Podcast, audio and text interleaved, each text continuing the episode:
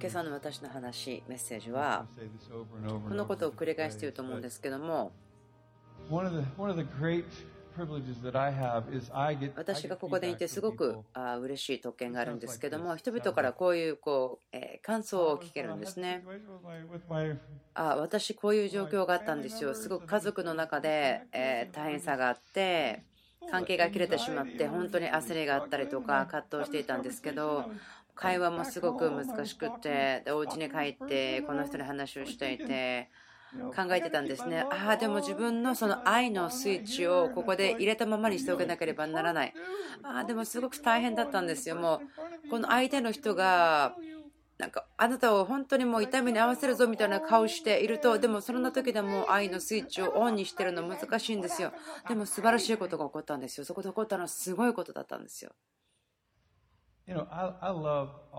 そのような証でした。でここでいろいろ聞けるですね。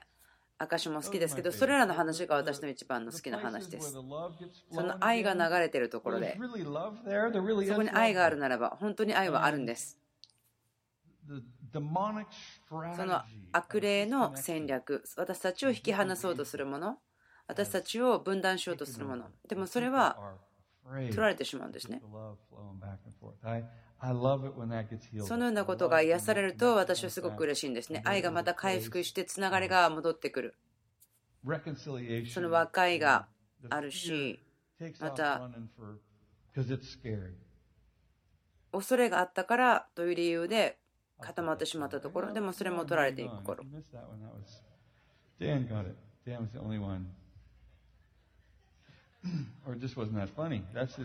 何か今私が言ったこと分からなかったかもしれないけど、まあそれはそれでいいとしましょう。イエスもこう言ってます。あなたが私の友であるならば、あなたが私の友であるならば、私あなたの愛のスイッチはオンです。スイッチを入れておくんです。そしてあなたは、あなたのプライドや、またあなたの自分が攻撃されたという思いとか、またその状況とか、それらのものを委ねる準備ができています。あなたの人生、あなたの命を与える準備もできています。なぜならば、それによってあなたの周りの人々があなたがその人たちを愛していると分かりますから。そのようにしたら、イエス様は私たちがイエス様の友達と分かります。これらのこと、私たちを分断しようとするものを捨てて近づいていく。そして愛のスイッチを切る、オフにしてしまうことを拒否するんですね。私たちどこから許可をもらったか分かんないんです。また誰からその許可をもらいましたか？その愛のスイッチを切っていいよって誰が言ったんですか？そのような許可を主からもらったんではないですね。そんなことは起こらないですね。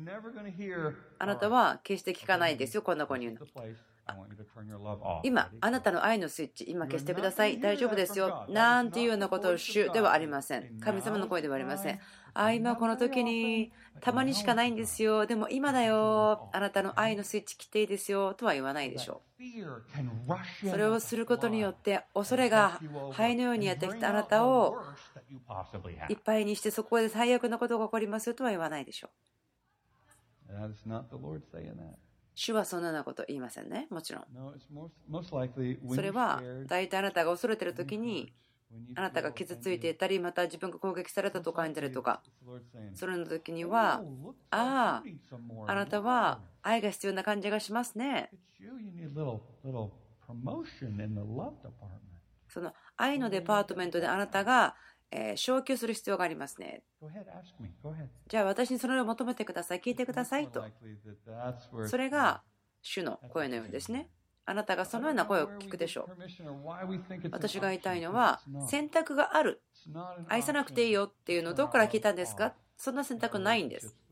私たちの他の人との関係において愛のスイッチを切っていいよという選択はありません。愛がスイッチが入るようになっていて、そのレバーをですね、折ってしまって、それを切るにできないようにしましょう。愛のスイッチを入れっぱなしにするんですね。そして人々に対して、あなたがその愛のスイッチを入れたままで対処することが必要なんです。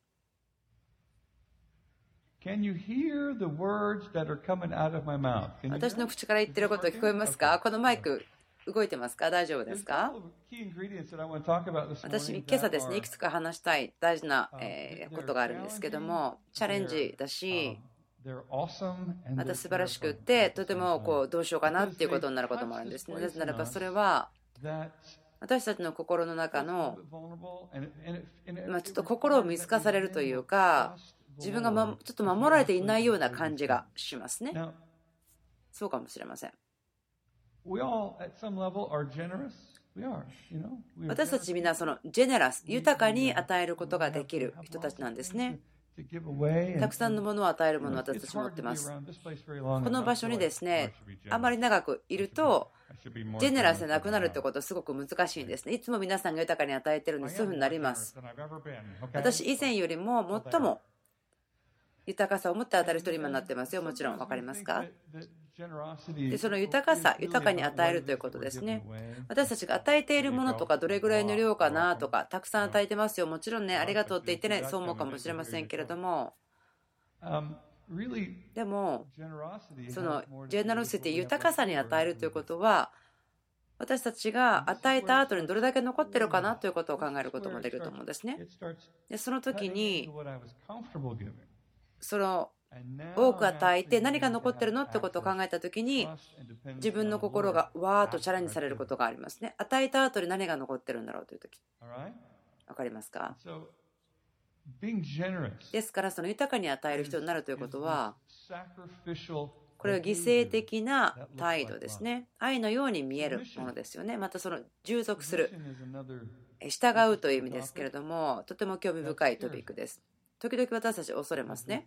なぜならば、ああ、自分ここでコントロールを失ってしまったと思ってしまうんですね。でも私たちが愛のスイッチを入れっぱなしにしておく。ですね、その従うということの中で、これは契約ということを実践する必要があるところです。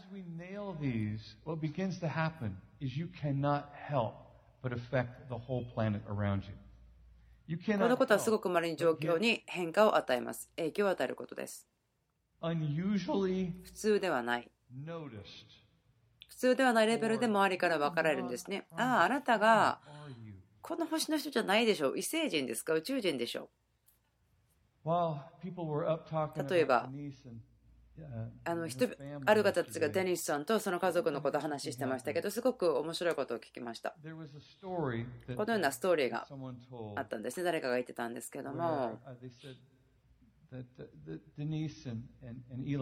デニーさんとイライさんですね、まあ、あのハイテクとかが好きなのであの新しい車プリアスというものを買いました。そしてまたその車がまだ新しい時ですね、買ったんですね。新車を買いました。ハイテクの。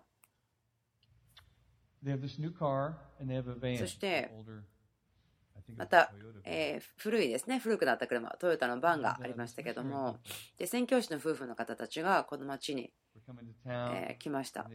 でも彼らには車がなかったんですね。で彼らはこう言いましたね、ああ、私たち車2つあるから、どちらか1つ使っていいですよ。でその2人のうちの1人がこう言ったんですね。あ私たちの番どうぞ使ってってでも反対の人が神様は私たちにセカンドベスト2番目に良いものをくれるんでしたっけ？で反対の人はいやそんなことないよね絶対ないね。だから私たちは彼らに新車の方を運転していいよというふうにして私たちは自分たちの古い車を運転します。そこで分かるのは少年と成熟した男の人、そこに変化を見ることができるでしょう。車を貸す、新しい方を貸しちゃうんですか？わー、わーと思います。わーと思いますね。その宣教師の夫婦は彼らの新車を使っていて、しばらくで状況が変わって、その宣教師の方たちはアメリカの中にはいるけれども、場所が変わる必要がありました。ということは、その夫婦は、イライさんとレンシさんは、その新車をあげるということを決めました。ました。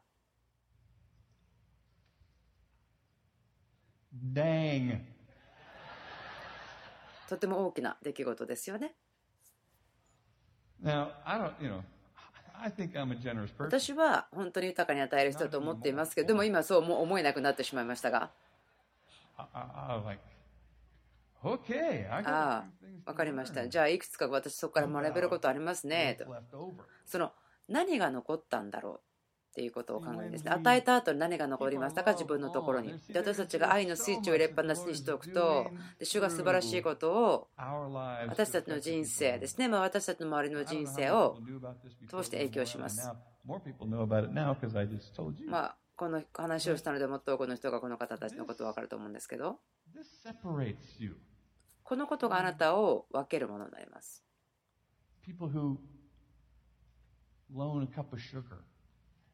例えば、まあ、ご近所付き合いということで、なんか、お砂糖を貸しますよ、だからあの返さなくていいですよ、まあ、それにもちろん豊かさを持って与えることってありますけども、でも、御国、神の御国を人々の人生の中に解き放っていくということもあるんですね。ケビンさんがですね、なんか、えー、そのあるご夫婦のために何かをしたという話をしてましたけども、その話を聞いたらですね、あのその話を使って皆さんに説教することができるような感じがするんですけど、まあ、それ前にやめればよかったかなと思うんですけども。犠牲的にということですね。豊かさ、犠牲的に犠牲を払って与える、そのような豊かさを与えるということに、主が私たちをえ招待しています。それはその愛の症状なんですね。愛してるとそのようなことが現れてきます。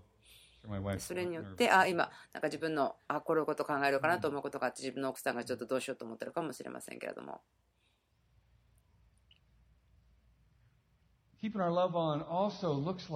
またその愛のスイッチを入れっぱなしにしていくということは私たちがその圧迫されているという状況ですね。それが私たちの周りの環境にある時にどう応答していくかということ。また自分の人生の中でまた自分の環境の中で自分のことまあ自分は正しいですよこれで大丈夫ですよとして見る見方が変わってくるというものがあります。教会の中では、え男性が女性よりも力強くて女性が守られるものであるとそのような関係とか考え方が長い間ありましたけども、え何ヶ月かしたらですね、えある本が出ますけれども力強く自由であるというような課題というかそれの本ですね素晴らしい本ですね。私が書きましたからどうぞ皆さん読んでください。良いと思いますよ。とても楽しい本だと思います。でその本が取り扱っている本はですねその頭と助けるものものということの働きです。この私たちが誤解をしていることの結果として現れていることだと思うんですけれども、その恐れがあるんです。恐れというものがあるんですね。でも私たちがその愛をこの状況の中にスイッチを入れて、そのまましてオンにしておくと、あ考えるんですね。なんでこのような状況が、このような圧迫が、その女性たち姉妹の上に置かれたままで、この圧迫が生き残っていたのかと、21世紀。なのに、そのアメリカの教会で、なんでこのことが生き残っているのと、圧迫が生き残ってるんですかと思うんですね。それは他の方の人生のチャンスが取り去られてしまっている。なぜならば、頭という意味をなんかボスだと取り違えていたんですね。頭であるものはボスであるからと。で、男性の頭はキリストであって、で、女性の頭は男性であって、キリストの頭は神。ということは、じゃあボスでしょ？上司でしょ？で、ボスでいいんですよ。そういうような感じ。独裁者であって、物事がどのように人々に分担されて分け与えられていくかということのチャージ担当であるようなもの思いますけどもとやってきました。その三位一体のボスは誰ですか？考えてください。時々そんな説明できない誰がチャージですか？誰が担当ですか？どういうの？この話どう言ってるんですか？って。この一部分一部分がとても同等になってるでしょ？で天は地が考えるようにそのハイアラキーには縦型には考えないんですね。その従属ということを何かその違う風にしてしまうんですね。従いますよということは命令されていますけどもでもその頭助ける人ということは決してそのハイアラキー縦型の権利の形ではなかったと思うんです。私たちがその愛のスイッチを入れっぱなしにするということをする必要があると思います、それをするならば関係的なダイナミックそのお互いへのコミットメントまたその契約ですね。その価値を持つということ。その中で私たちが自分たちの1世紀ぐらい前古くあった伝統ですけどそれを私たちが直すんですね。新しくアジャストするそのことを望むことができると思うんです。まあ、本の中に書いてありますけどもポイントは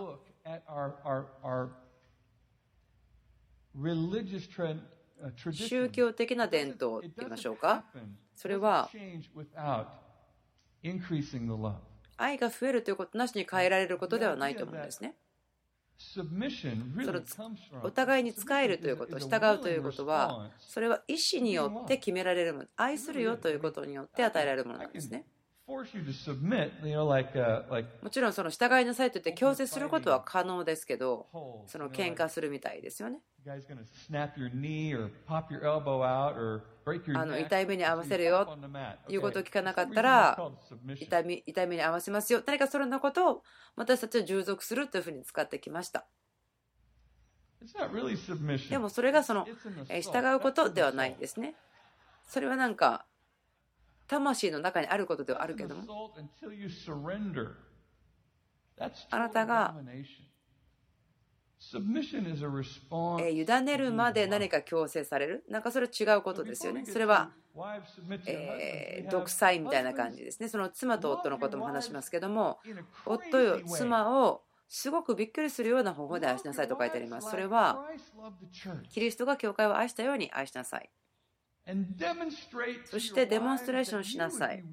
それはどのようなことかというと、あなたが彼女の益のために死ぬこともいといませんということ。それによって、あなたの妻が、食べ物が、また使命が、彼女がそれを生きることができる。ですから、あなたはそのために何でもしますと。それをすることに、あなたが死ぬことによって彼女が生きることができる。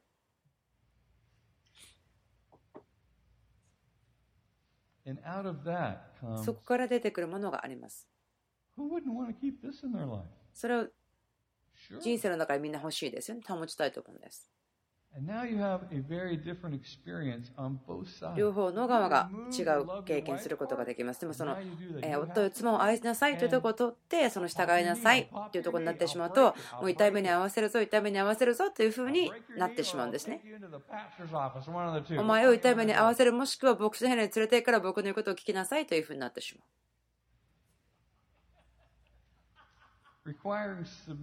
その要求されているえ従うことというのがありますね。その従うものというのは本人の意思によってのみ与えられるもので強制されるものではないんですね。でもそこから愛を取ってしまうとこの従うということを従属するというところから愛を取ってしまうとその従うということの意味をねじ曲げてしまうんですね。ですからそのとてもおかしな不健康な考え方になっています。その健康な関係でなければ従うということはできなくなってくる。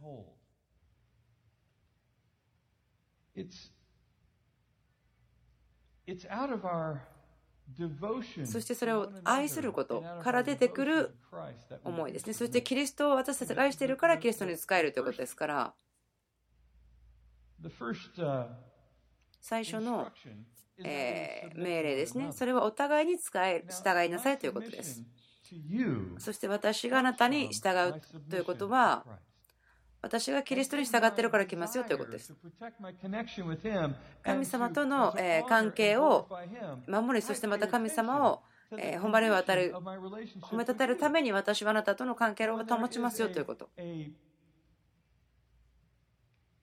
例えば同意しないこととか力の葛藤とかまたその攻撃されたことでも私は自分をへりくだらせて関係が機能するように自分は従っていきます。なぜならば愛を自分の優先順位にするからです。なぜならば主は愛が優先順位に入ってますね。私はあなたに従属しますよということ。従うということはそのどっちが上か下かとかボスとかそういうものではないんででもこれ本当に全くその愛によって関わってくる愛によって行われることですからですから私はそのえ従うということも持っているんですね。神様が私たちの中にあってよく知られていますね。その愛によって。私たち一人一人を愛している愛によって主は知られていますね。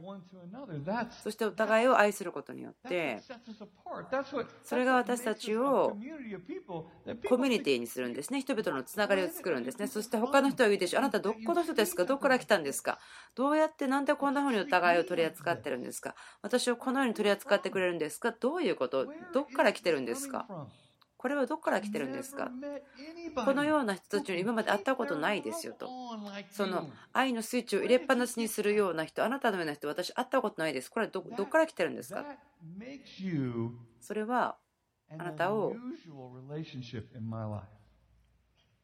私との関係にあって普通ではない特別なものだと思うようになりますよとですね。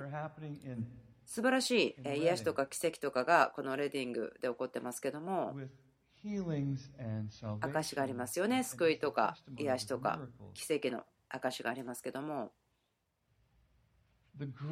でも一番大きな証というのは人々が愛されてると感じるということだと思うんです。愛を感じることだと思います。あなたと出会ってあなたの愛がスイッチがオンになっていて、こういうんですね、相手の方、あれ、自分はこんな風に取り扱ってもらえることなかった。よ、こんなに大事にされたことなかったよと、普段は誰かは自分をなんかこう使えたりとか自分から誰か取っていくそのことを期待していったけどでもこの人たちは親切だしすごく豊かに与えてくれるし恵みいっぱいだし私人々がこういうの好きですよ。喜んでます。ベテル教会の人がいるって分かる。道歩いてても分かりますよ本当ですか？なんでですか？なんだか分かんないけどなんか分かんないけど分かりますよ。特に。レストランとか。あああの人ベテル教会から来てるんだねって分かるでしょ。うその御国を表す御国代表の人ですね。イエス様を知ってる人代表。それがゴールですよねでも愛のスイッチが入ってなければならない。どこに行くにしてもですね。ですからそのアイデアというのが自分が誰かと会うよということを知っています。そしてその人はこれを経験したことがない、このこれを見たことがない。そしてあなたが従っていること、関係によって従っているということを分かったときに分かるんですね。あなたが意思を持ってあなたということをちょっと横に置いているということ。優先順位を作ってるんですね。その人々が大事ですよ。自分ではなくて人々が大事ですよということ。わかる。もちろん私いつもそこに力を与えようとしてますね。私いつもそんなことしてますよ。例えば、人々はこうですね。私はシップリーダーだからギターください。ピアノください。マイクください。歌いたいんですね。はーって。私あんまり歌得意じゃないんですけど。でもし私何かにすごくうまければ私それをしたいでしょう。もし私がカウンセラーだったら、あ、何ですか、どうぞ話して話して、で、何が起こったんですか、あなたのお母さんの名前何ですか、あ、そうですか。もしあなたがあの伝道師だったら、あもしあなた、私あなたをイエス様に導けますよ。今その祈りに乗りましょう。どうぞ、目つぶって。私たちは傾向がありますよね。自分たちがうまいこと、上手なことやりたいなと思いますけれども、でも、それらのことってあんまり重要ではないかもしれません。もし人々が操られてるなっっていうふうに感じてしまったら、あなたのうまいことによって、その人々に何かをさせようと思ってると思われちゃったら、あんまそれらのうまいことだっても重要でないのかもしれません。わかりますかあのすいません。もしあなたが車を売ってるセールスマンの方ならごめんなさい。で、あのその車屋さんに行って、なんか、あ自分はなんかサメがいっぱい入ってるタンクに起こってしまったみたいな感じで、セールスマンの方が来て、お店の人が来て、あ、こんにちは、お元気ですか？もう私、あなたのもう最大の友達だよね、知ってますか？もうそういうのやめてください。Why? なぜですか？あなたは本当はね、私のことなんて全然気にしてないんですよ。全然私のこと知らないでしょ。あなたが欲しいものはお金でしょ？私、お金が持ってたらいいなと思ってるんでしょ？そういうふうに思いませんか？そういうセールスのとこに行くと。もうすごく嫌な感じしますよね。もうすごい疲れるんですね。私、そういうの。もしあなたがセールスマンだったらすいません。それでやめましょうね。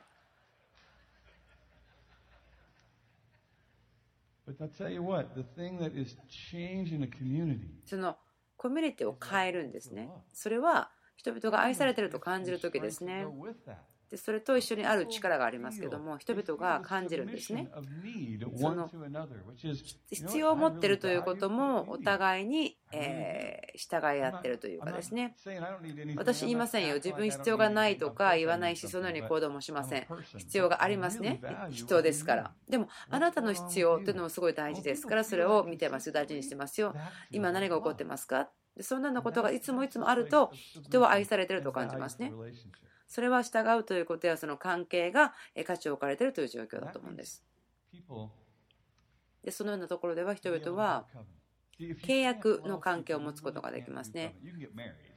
関係のためにとか人々を愛するならばその契約をしますね。制約をしますね。結婚するときにサインしましたけど制約をしないということはできないですね。その当たることができなければその契約を保つことはできない。今の私たちの社会の中で多くの問題がありますけどそれは人々が制約をすることができないんですね。ですから私たち多くの壊れた関係を見ていますね。もう和解するというですね望みがない。なぜならばその愛を経験したことがないんですね。愛が成熟していかないんですねですからもう社会的にはもう決してもう壊れていくばっかりでということです。なぜならば希望がないように見えるんですね。愛を経験するという希望がないんですね。社会的な関係の中において。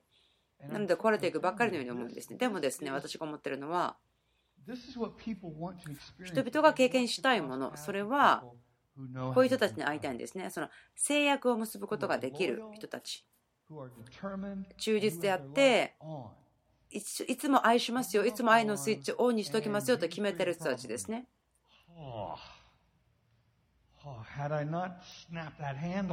でも時々難しい人がいるかもしれません、ね。ああ、なんでそのスイッチのレバー折っちゃったんだっけ？今オフにしたいのに、もう自分恐れがあるから、ちょっともう自分を守りたい思うかもしれませんけども。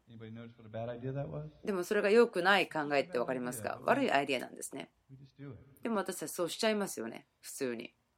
I need to experience people who, when confronted with even loss, when confronted with pain, 痛みとか難しさがあっても、その痛みとか事故とか、そういうのは難しいことを経験しながらもでもその愛のスイッチを入れっぱなしにするし続けることができる人が必要です。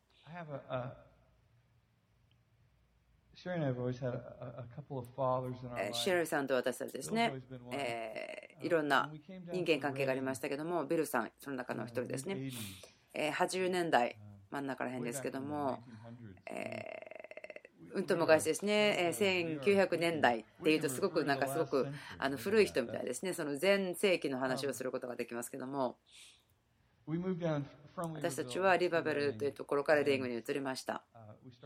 そして私たちはジョン・テラリーさんとお仕事を始めました。彼は素晴らしい人ですね、男性ですけども、あの里親のグループホームを始めた方ですけども、その働きをしていて、私たちもそこで何年か働いたんですけども、最初私たちがリディングに着いた時に彼と会って、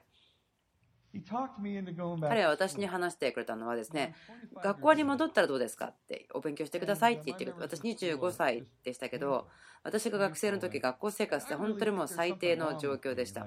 なんか絶対自分おかしいと思っていて、もう学校なんて無理無理って思ってたんですね。私の高校生の時の成績っていうのは、concluded with a grade point average that started with a, with a point.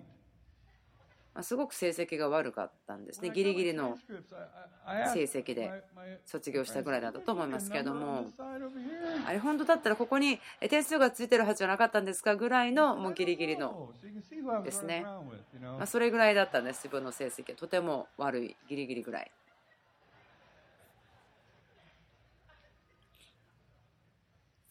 でもそのジョンさんという方が言ってくれたのは、ダニーさん、本当に私、あなたに学校に戻って、あのあなたの学費払いますから、どうぞ行って学んでください。で自分思ったんです。ね。じゃあ分かりましたよって学校に行ってみて、で分かったのは、あなんだ自分学校でもちゃんと勉強できるでしょ。あなんかできないと思ってたけどできますということが分かって、その次の年26歳で 本を読もうと思ったんです。26歳の時に初めて本を読みました。それぐらい自分がもう学校という学びというものを恐れていたということですね。もしあなたが教師だったら、あのこの話を受けて皆さん本当に励まされて元気出してください。あなたが今持ってる生徒さんとか学校に持った生徒さんで、あいやこの人きっとなんか牢屋とか言っちゃうに違いない、それしかないと思うよと思う人がいたかもしれないけど、希望を持ってください。私そんな人でしたよ。その学校とか勉強がすごい恐れてました。そのその世界がすごく恐れていっぱいだったんですけども、私の英語の先生ですけど、もしね、今この話を聞いていたら、多分もう心臓発作で倒れちゃうとか、またはその心臓発作を起こしてお墓から立ち上がるぐらいびっくりするかもしれません。なぜならば私、今その今度5冊目の本ですね、今書いてますからということですよね。で、ああ、先生だったら、あいやあのせあのダニーさんのこと勘違いしてましたねと今思うでしょう。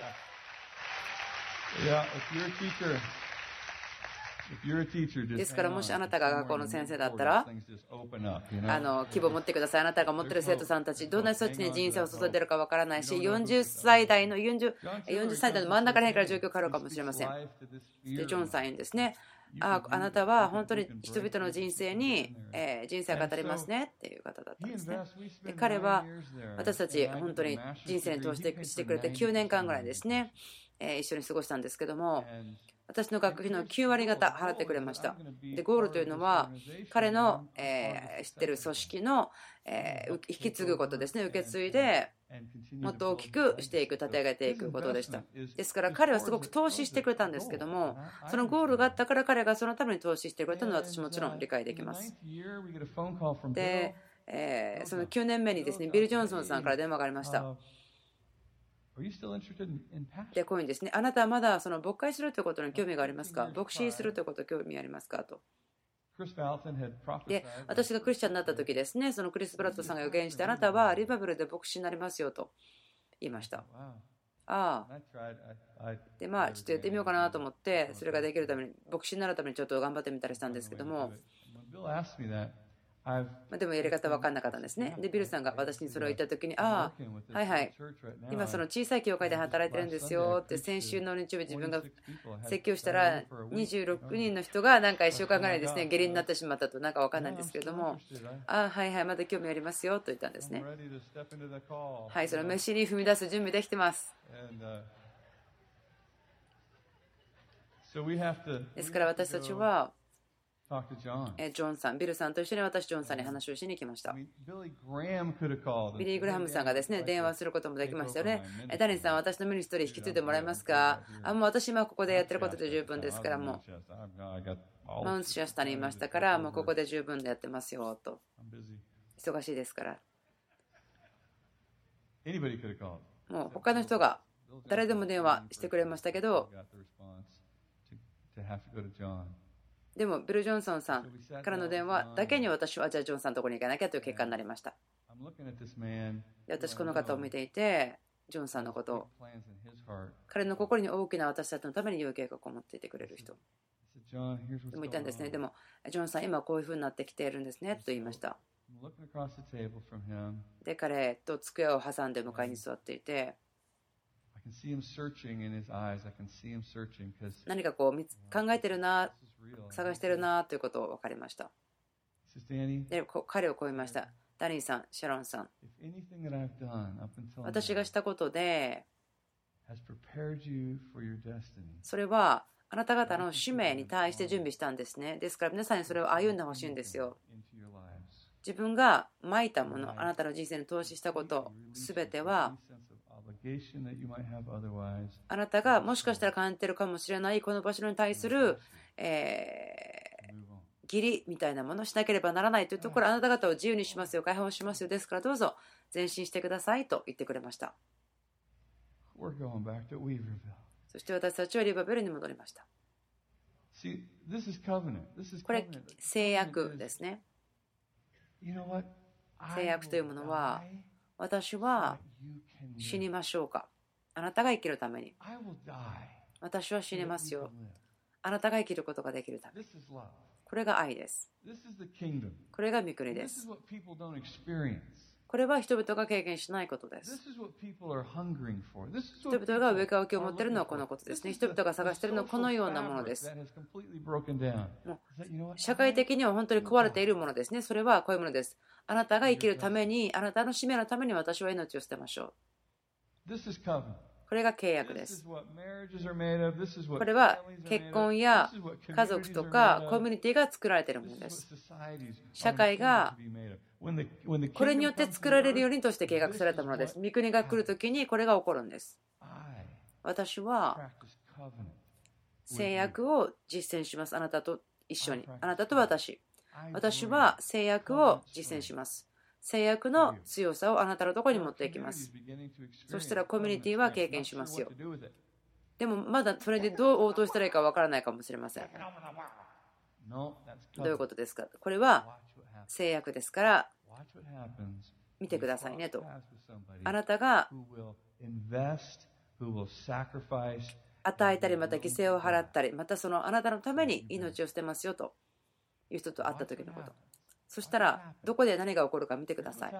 このことが起こりますよ。信頼が立ち上がってきます。そのコミュニティの中の信頼ですね。人々が信頼できる。でもコミュニティが信頼するが立ち上がります。私たちのソサイティのすごく必要なものですね。大事なものが力づけられてきます。あなたと会うことによって人々の中に力づけられてきます。それが飯ですね。それが機械です。その愛ということですね。愛のスイッチ入れっぱなしにしておいてください。愛はすごく大きな部分を占めていますから。あなたが豊かに与えることによってインパクトを受けますね。その、えー、従うことによってすごく影響を受けますね。それで私たちは社会の中でエイリアンのように見えるでしょう。どこから来たんだろう、これ。なんでこんななの？なんでこんなこと可能なんですかと思うかもしれません。私たちを経験することができますね。コミュニティとして私たちが誰であることができるか、何を持っているか。どこにあるのか神様の翼の下にある守りの下にある私たちを愛する方によってシェルターがある私たちは制約によって守りの中に入っています。委ねていますから、豊かさの中にあっても、私たちは益を受けることができますね。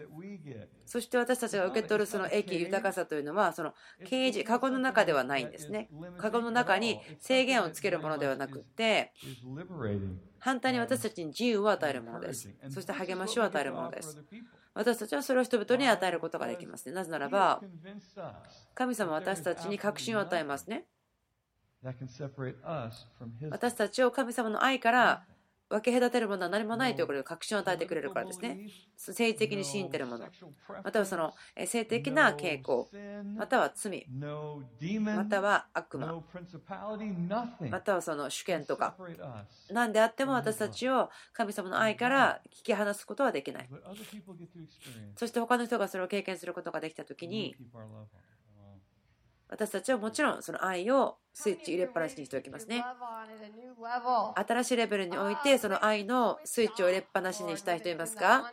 はい。ですからその今オンにしておいてそのレバーをどうぞ神様取ってください。私たち心を開きます。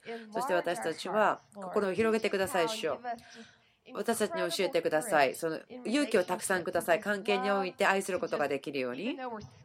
私たち恐れがあったりとか、どんな状況があったとしても愛することができるように、その状況の中に平和を、状況が難しい人には平和を宣言します。良いフレーズとかね、聞きがいいことだけじゃなくて、私たちそれを歩いていくものです。愛は私たちが歩いていくものですから、私たちの愛の源はあなたが、そしてその御国だからです。主を感謝します。アメン